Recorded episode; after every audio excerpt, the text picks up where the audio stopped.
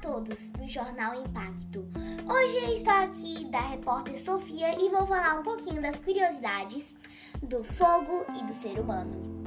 Qual é a importância do fogo para o homem? Além de fornecer conforto térmico e melhorar a preparação de alimentos, ele desde cedo foi usado em rituais dos mais diferentes povos, na fabricação de armas até os dias atuais, na produção de novos materiais, ajudando, ajudando a fundir metais, por exemplo, e como fonte de calor para máquinas térmicas térmicas.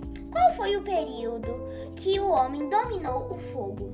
O novo estudo de Rio de Wilbrock Wobrix, da Universidade de Leiden, Orlando, e Paola de Vila Universidade de Colorado, Estados Unidos, aponta que o, o domínio o domínio do fogo só foi conseguido entre 300 mil e 400 mil anos atrás.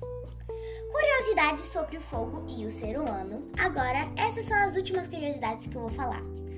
Entre 1,8 milhões e 300 mil anos atrás, o Homo erectus, um ser com o raciocínio mais evoluído, descobriu que se fizesse fri fricção entre duas pedras esfregando uma na outra, ele conseguiria produzir uma faísca que se colocava em algum lugar de fácil combustão, pegaria fogo normalmente.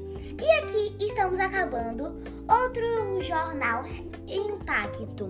Se você gostou, acompanhe os outros jornais. Beijo, tchau!